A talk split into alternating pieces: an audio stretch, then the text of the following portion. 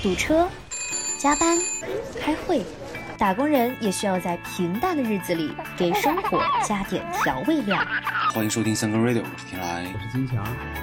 三更 radio，你的生活我来了。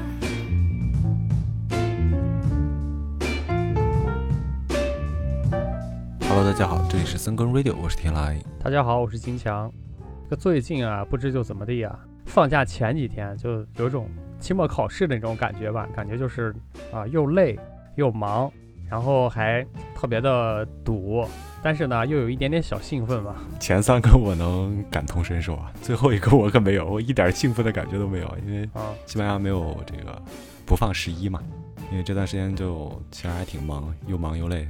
然后西班牙的国庆是十一月十二号，今年吧，它和上一个周末和下一个周末都不挨着，所以说只能放一天。我也根本不指望有什么休息的时间了。不过也算有个盼头吧，就十月十二号下周的时候。对，哎，我就经常在想的，就是是因为什么让这个工作变得这么的复杂，或者这么的熬人？因为理论上来说，随着这个科技进步，对吧？经济发展，然后这个人类也在进步，社会也在进步，各方面吧，工作是其实是应该更加的高效而简单。啊，是吧？因为好多这种，比如说科幻片儿啊、科幻电影啊，还有什么一些小说里边都预测嘛，说未来，啊，这个所有的这种工作劳动都会被机器所取代。啊，人类就就是享受生活就行了，可劲玩儿对吧？可劲儿造。对，我也觉得，因为工作本身其实并不复杂，复杂的基本上是你遇到的这些人，然后工作本身的这些事情，可能我们日常如果干的久了，也就这些事儿，对吧？都是里面的这些人让你的这个工作难度陡增，然后工作没有办法推进。对对，其实很明显的比较嘛，你在家里享受的科技带来的这个便捷呀、舒适啊，就很很方便嘛。电饭锅、扫地机器人、冰箱、洗衣机的，嗯嗯，每一个都是让你的生活变得更简单。但是人就不一样了。对，我们公司前一阵子是想找一个保洁来打扫一下卫生，嗯嗯，当时就联系好一个，前一天联系好，第二天要来，来的早上吧，他就突然发信息给我们说他要过生日，哎呀，今天就不来了，当时都惊了，就说怎么怎么，你前一天你不知道第二天要过生日吗？是啊，对啊，然后第二个。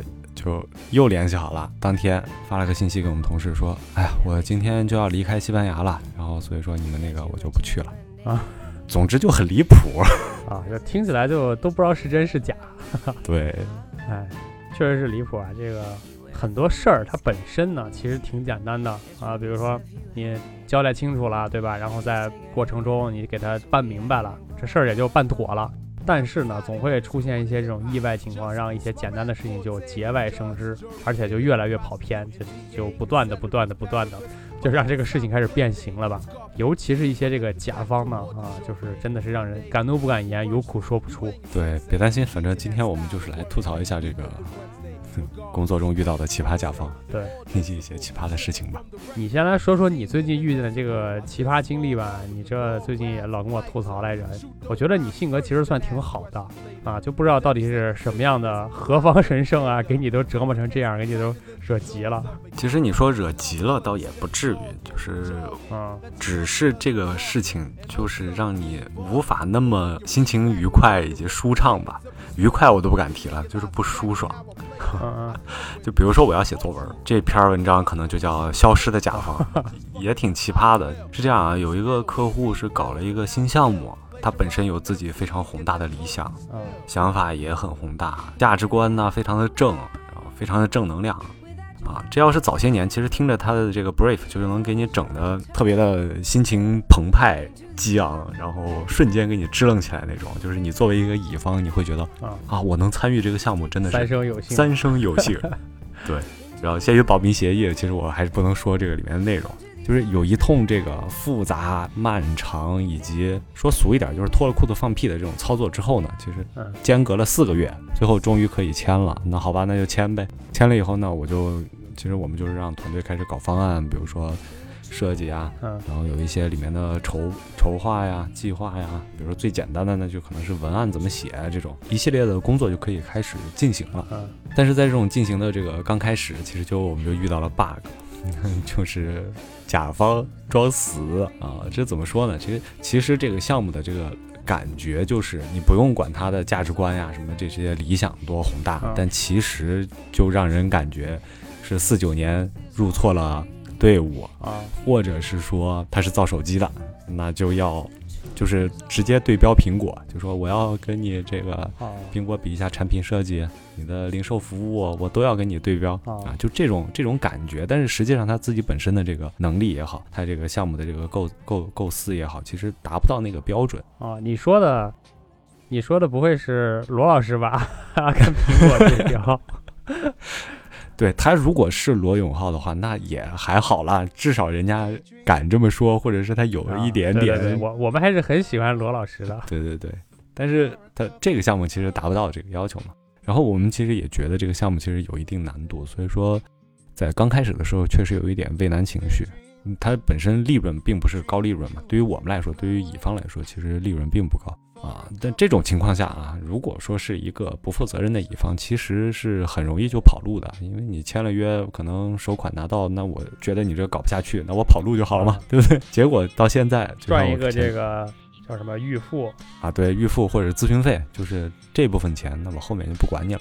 啊，乙方是可以跑路的嘛？对。结果现在好了，这就是我前面说的那个标题，哎，消失的甲方，结果甲方现在是人还在，但是他装死。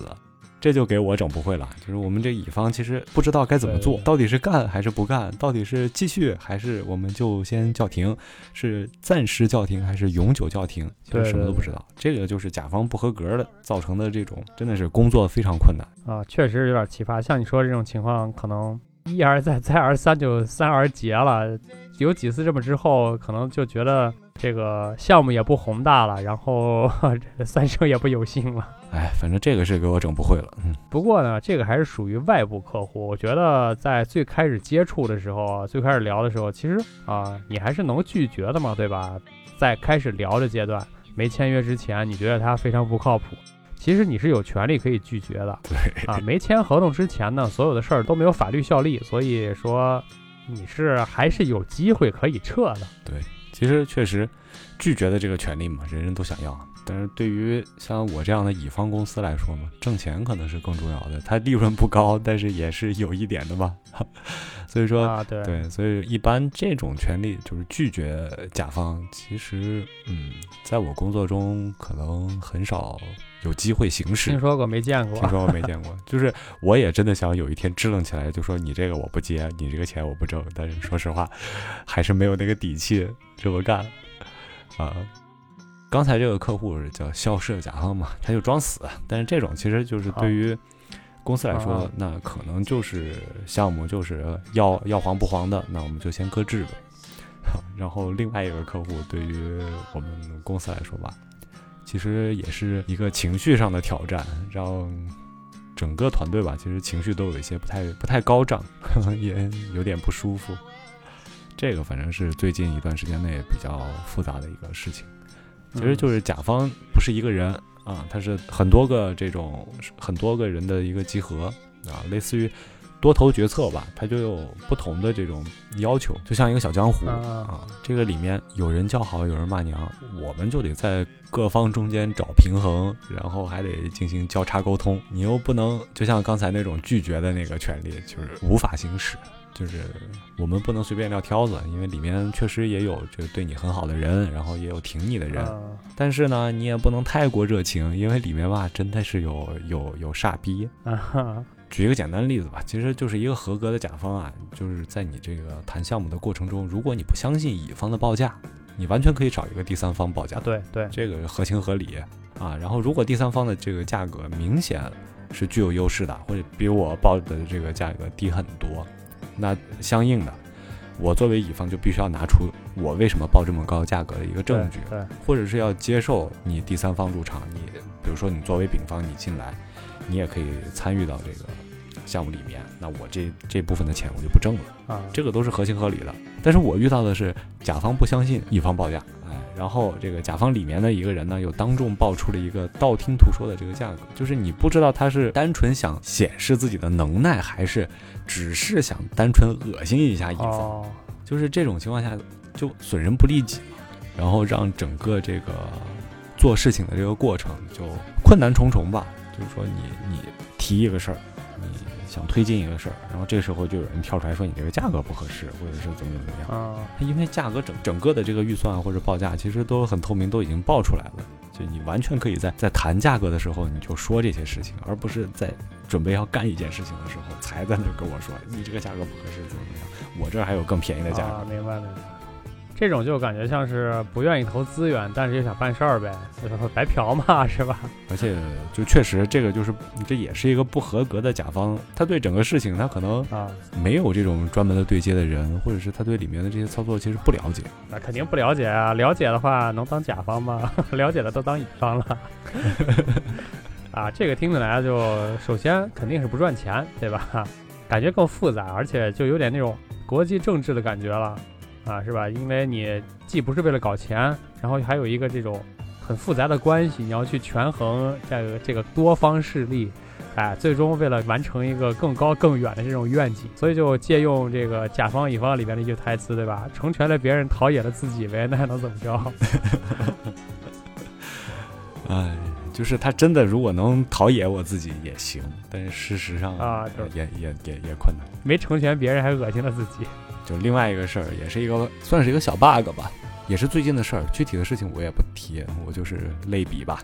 啊，嗯嗯就比如说啊，你买了一个毛坯房，啊，我这里是一个签约的装修队，装修费里面，比如说铺地刷墙的这个部分的，我需要十万块钱，我就给你搞得好好的，跟那个样板房里的一一毛一样，不说一毛一样吧，大差不差，啊，对吧？我作为乙方，我苦口婆心的劝说啊，我说嗯。这样做花这个钱能让你这个墙墙面保持嗯多少多少年啊，油漆用的有多好，多环保啊，地我给你嗯。弄得多平整，然后嗯锃光瓦亮啊，对吧？嗯。甲方根本不听的，他听不进去。最后呢，甲方找了一个这个不知道哪里来的装修师傅啊，说，哎，这是我朋友，嗯，他也干装修，两万块钱他就能搞定。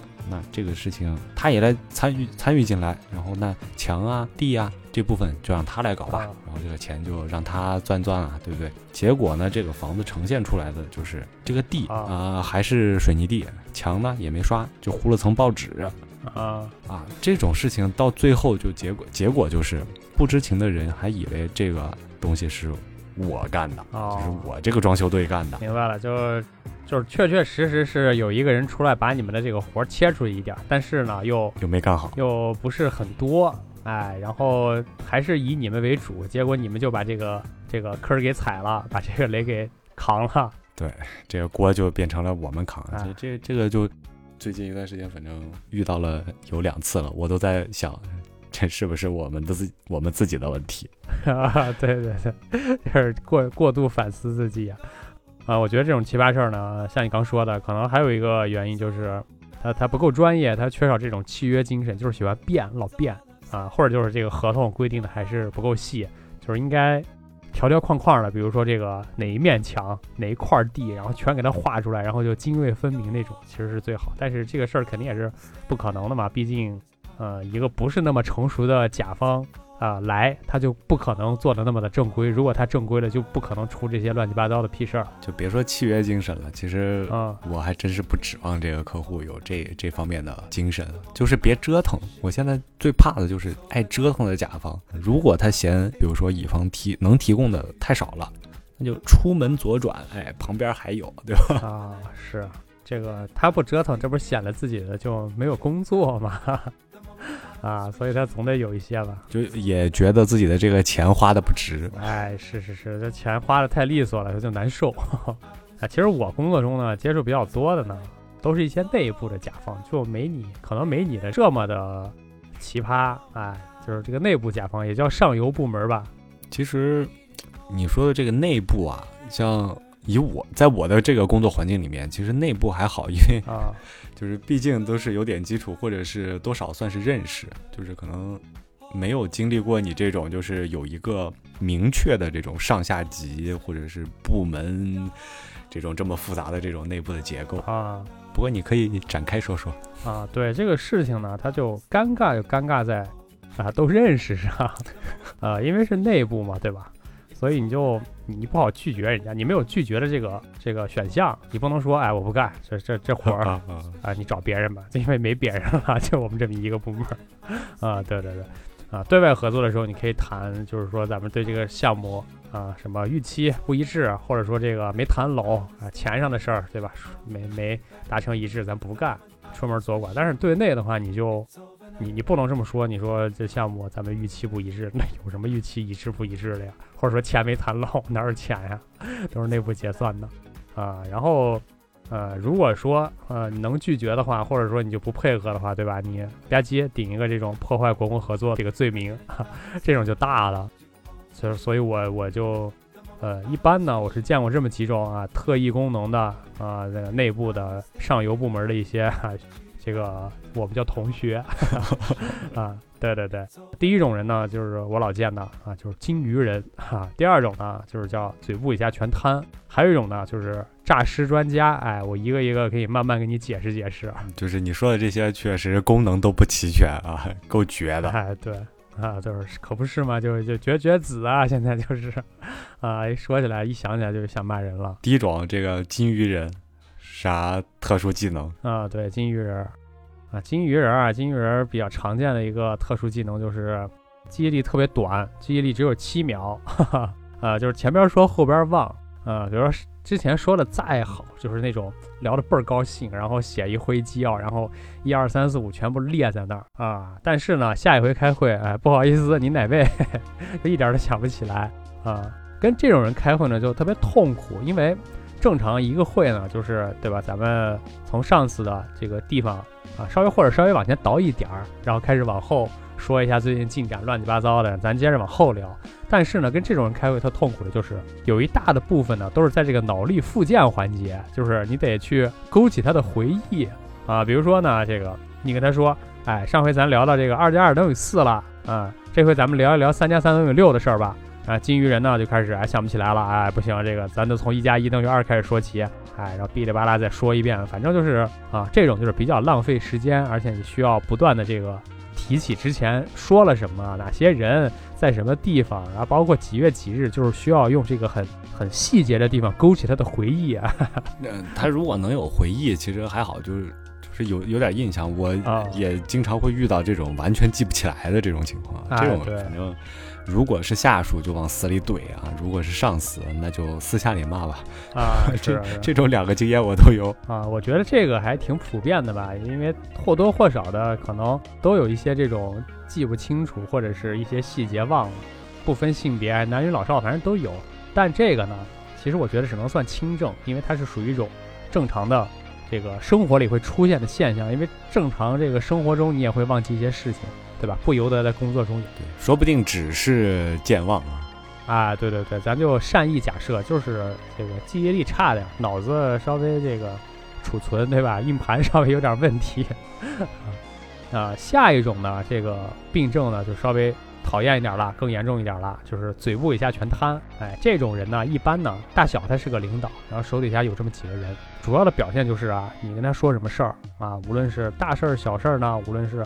啊，复杂的事儿呢，简单的事儿呢，还是说这个日常的事儿或者一个新的事物呢，就是张嘴往下传，哎，他也不考虑这个事儿就是到底合不合理，或者是呃咱们怎么能更可行，或者说怎么能更快更合适啊，总之就是一个传话筒的作用吧。办公室里边呢，这种人就像穿堂风一样的，你好像能感觉到他在，但是呢，呃，也也就那么回事儿，也一点点吧，不多。我不知道你对外的时候有没有见过这种人，但是对内的时候，真的这种传话筒、这种穿堂风啊，就特别多。就一来，然后呃，本来开一会三个人，最后就，呃，他会把他们组里的这个二号、三号、四号、五号全部拉进来。我当时就那感觉就是，啊嘛呢？你们组上这群里团建来了？怎么都来了？对，这种类似的也确实见过。就比如说，如果一个甲方的对接人是这样的，那基本上就废了。就啊，我我像我之前遇到的，就是这个人呢不是决策人，但是对乙方提出了很多这种呃欠考虑的这些要求吧，然后根本不考虑成本。然后当比如说我们去找甲方负责人谈谈价格的时候，就发现，哎，这个人胡提了太多的这个要求，然后这个钱怎么算吧？这最后这个项目其实就就很坑坑人，他既坑了自己的这个团队，也坑了这个乙方。如果项目成了，那其实这个时间的周期啊，或者是很多里面不必要的这个精力就损耗在在这部分，然后是太有主人翁意识，就是自己把自己这个角色没对没摆正，然后就是他对自己的角色没有一个明确的认识，就是说我能提什么要求，我该提什么样的要求，反正最后给人的这个感觉就是啊，让甲方觉得乙方什么也干不了啊，因为他提的要求太太夸张了，然后这这也不行，那也不行，哎，就是也让乙方觉得这个甲方太蠢，哎，这个人怎么这点常识都没有？就是，呃，如果甲方乙方不了解对方的情况下，这种就很容易产生矛盾，对，就是甲方乙方都互相看不上。但其实呢，就是这一个人在里面，他他不考虑这种合理性啊，或者是怎么样去对去胡来。啊，像这种呢，就其实也算在我这儿呢，就算个中正 啊。毕竟就是如果说下边来的人稍微有一两个，他给力点儿，脑子清楚点儿，其实这个事儿他也能干下去，对吧？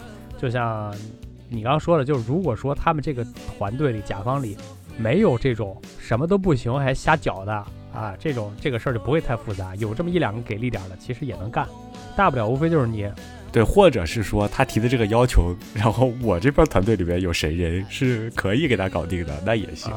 对对对，就大不了就是多多唠叨几遍嘛。你跟这个人说完之后，他往下传，你再跟那个二号对吧，再说一遍，再跟那个三号再说一遍，咱把这事儿就说清楚，别的呃别中间传话的过程中对吧，这个击鼓传花越传越乱了。对内这样的人其实就是坑队友吧。确实，如果如果就像我刚刚说的，我这边团队有人能顶上来，能能应对他这些无理的要求，嗯，也行。但是真的呃这种做法或者是这种模式吧，确实有点容易毁项目，也毁自身的形象。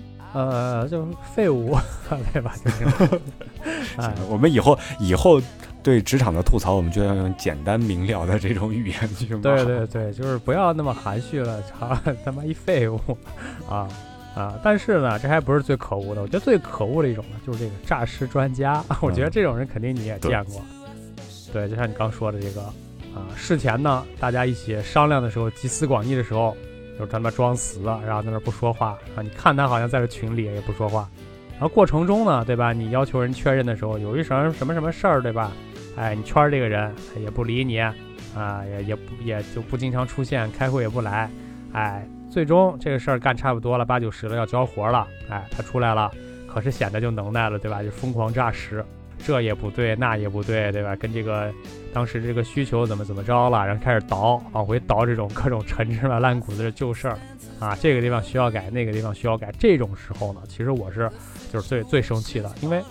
啊，真的就是早干嘛去了是吧？这一天天的就事后诸葛亮，事前猪一样的那种，哎在那装死。职场诈尸，诈尸专家，就是我确实也是希望这些这样的人少一些，甚至都死绝，真的是太难了。啊，因为我我个人来说，其实我并不是非常忌讳这种项目结束跳出来诈尸摘桃子这种人，其实也还好，因为毕竟像我是乙方嘛，该赚的钱也赚了，对吧啊？，是啊，诈尸出来你，你说这个功劳有你一份儿，那都行，甚至全部功劳都是你的，但是钱不会分，对吧？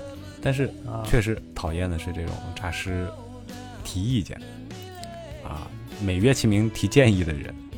就你发我那个视频，就是火箭发射前要改涂装，要加那个加标签儿的那个，可以说是非常传神了。就是一般来说都是那种临近项目结束的时候，对对对，就是问大家还有什么意见和建议。其实呢，就是客气提一下，但是总有人当真，对对，总有人会把这个当个事儿，然后哎开始提一些自己 之前没有提过的东西。就是这个时候，有时候，呃，如果是甲方吧，其实我也就忍了，就就就还好。但是如果是自己团队有这样的，我真的有时候就会，呃，首先给自己团队搞不会了，有时候给甲方也整不会了。我操，自己团队里还有这种人呢，有内鬼停止交易。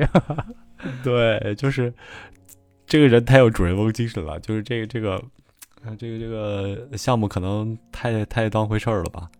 所以说啊，有事儿吧，什么都是提前讲，比什么都重要。这个有时候光搞突然袭击，嗯这个外人我也就就还是刚刚说的，外人我真忍了。如果是团队里的这个谁也扛不住啊。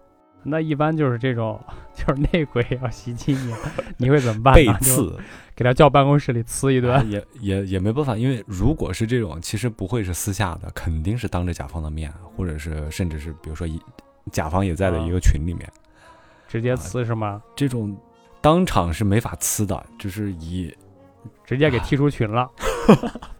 下下回我下回我这样的。这样搞，因为其实当着甲方面还是顾及，就是我可能也是想的太多，就可能顾及一下啊，对自己的面子，也 没有必要，没有必要。有时候还得往回找补和往回没有必要。我现在也想想想想是是，没有必要。就是如果下次遇见这种内鬼呢，我觉得就 直接踢了，操！哎，别在这掺和了，别在这添乱了啊！但吐槽这么多呢，其实就是图一乐，对吧？给大家分享一点这个啊悲惨的故事，给让大家乐一乐。啊，其实这个工作中遇到的奇葩还是少数，我觉得大部分人都是还是挺不错的，不然的话也确确实实没办法在一个公司里就这么干下去，对吧？你说一天啊，少则八小时，多则啊违反劳动法了。这个每天八小时 在公司里，这跟这些人混在一起的话，你待几天可能真的就受不了。如果说大多数都是奇葩的话，当然，其实话说回来也是，因为确实也有很好的甲方。有这种通情达理以及思路清晰的这种甲方，但但但毕竟也是少数啊。就是说，在这种很好的甲方眼里，可能我也是一个不合格的乙方。就是吐槽归吐槽嘛，说不定这样的甲方也在吐槽我这样的乙方。哈哈，这个乙方啥也不会，然后干事儿这也不行那也不行。那肯定，其实职场里面的这些东西其实都是相互的啊。甲方乙方只是身份和角色的不一样，它其实都是最后。大家还是为了整个项目啊，或者是为了赚钱。对对对，你刚说的这个，我想的可能就是这种啊，有没有可能啊啊，这种经常提出非常奇怪的呃这些奇葩的这些不可理喻的需求的人呢，都是从乙方跳到甲方的这些老乙方，他在哎也有可能吧，媳妇儿熬成婆了，乙方干久了就老老乙方。对，熬成甲方了。十年乙方干下来也可以干甲方。工作中的奇葩呢，确实也没办法。呃，你说还能怎么着呢？没办法，你也就像刚你说的，你也不能这个真正的怎么样对那个人，对吧？是，毕竟你还得维护一个自己的这种这种一个团队一个形象在里头。无非就是减少点精神内耗呗，对吧？就是出问题多在别人身上找问题，少少责备自己，不要。太过度的这个审视，过度自省啊，放下助人情节，尊重他人命运吧。总之，这个建议我我我吸收了啊，在职场或者生意场上，确实需要找准自己的位置啊。是啊，这个还真是挺重要的，找准自己的位置，才能有一个非常合理的这个想法、思路啊、逻辑表达。对对，就是你在这个合适的位置上干那个事儿，可能才显得会非常的正常。你在那位置上干不应该在那个位置上干的事儿，和就是做一些这种呃立场上，像你刚说那那鬼啊那种立场上有问题的事儿的，都会显得非常奇怪。所以我觉得真的是得得找准自己的位置啊，看自己的这个屁股决定脑袋吧。哎，真的是，我现在就非常担心别人把我当傻子，就是如果经常出现这样的事情啊，不会不会不会。希望吧，但愿。对对，这期节目我们就聊到这儿。然后节目最后还是日常的一个祝福。上一期我们是也是这个结尾，一定大家要做自己人生的甲方，这样的话，哎，才能活得比较潇洒吧。好了，这期就聊到这，我们下期再会，先聊到，拜拜，拜拜。